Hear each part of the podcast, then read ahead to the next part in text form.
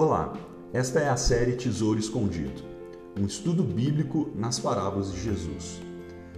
A parábola do bom samaritano, Lucas, capítulo 10, versículos 25 a 37. Esta é uma das mais conhecidas parábolas de Jesus, porém, ela é muito mal interpretada. Nós então precisamos descobrir qual é o tesouro escondido nessa parábola. Para isso, precisamos entender melhor o contexto em que ela foi contada.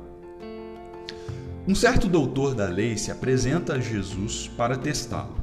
Ele pergunta: Que farei para herdar a vida eterna? Essa pergunta já havia sido apresentada e respondida por Jesus diversas vezes. A vida eterna é uma promessa central do Evangelho do Reino. Jesus então responde levando-o à obediência dos principais mandamentos: amar ao Senhor e ao próximo.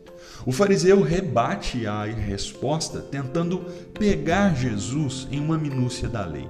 Quem é o meu próximo? Ele pergunta. Segundo a tradição dos judeus, eles poderiam amar os amigos e odiar os inimigos. Isso é um problema, pois no final das contas não tinham qualquer obrigação moral ou legal de amar qualquer pessoa que não quisessem. Jesus então responde com a parábola do bom samaritano ele conta sobre um homem que foi assaltado no caminho entre Jericó e Jerusalém. O homem foi deixado como morto pelo caminho. Então se aproxima um sacerdote e depois um levita. Conhecedores da lei de Deus, eles deveriam saber o que era compaixão. Porém, eles passam pelo outro lado do caminho. Passa pelo caminho também um samaritano, inimigo do povo judeu. E este samaritano assume o fardo do homem ferido. Ele é abundantemente generoso para com este homem. O samaritano abriu mão das suas próprias roupas, dos seus recursos, da sua provisão de vinho e azeite, do seu tempo e de uma quantia considerável de dinheiro para cuidar do homem naquele estabelecimento. Diante do escândalo desta história, Jesus pergunta: Quem foi o próximo do homem? A resposta era óbvia e fatal às possíveis desculpas do doutor da lei, o samaritano. O que aprendemos desta parábola? Esta parábola é ensinada dentro do contexto das exigências do discipulado cristão.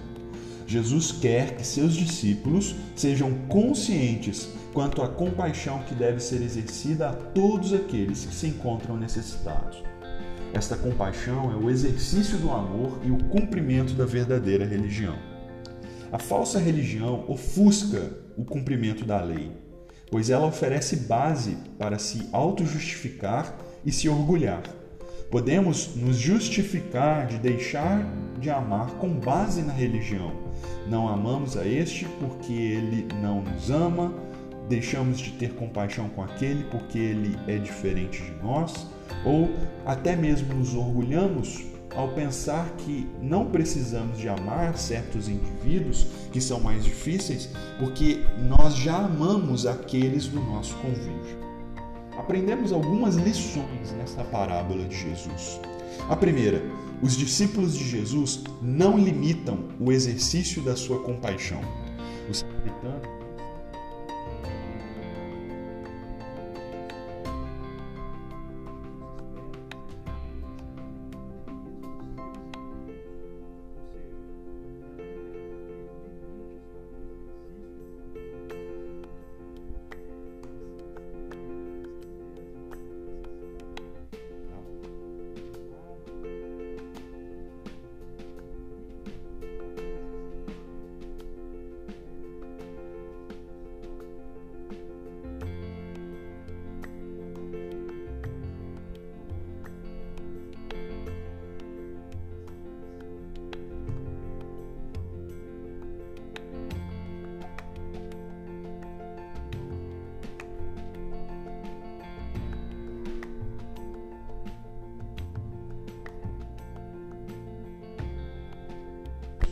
mas nosso Senhor cuidou de nós de forma generosa e sacrificial.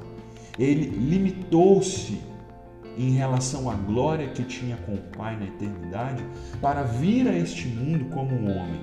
Ele estendeu as mãos aos marginalizados, ele tocou nos leprosos, chorou com aqueles que sofriam, amparou aqueles que não tinham ninguém por eles. Mas nosso Senhor e Salvador foi além. Ele se sacrificou por nós. Ele morreu em nosso lugar e nos ensinou como amar o nosso próximo. Por seu grande amor, nós fomos recebidos por Deus em sua família. É por este exemplo que nós aprendemos que não devemos medir esforços para exercitar compaixão.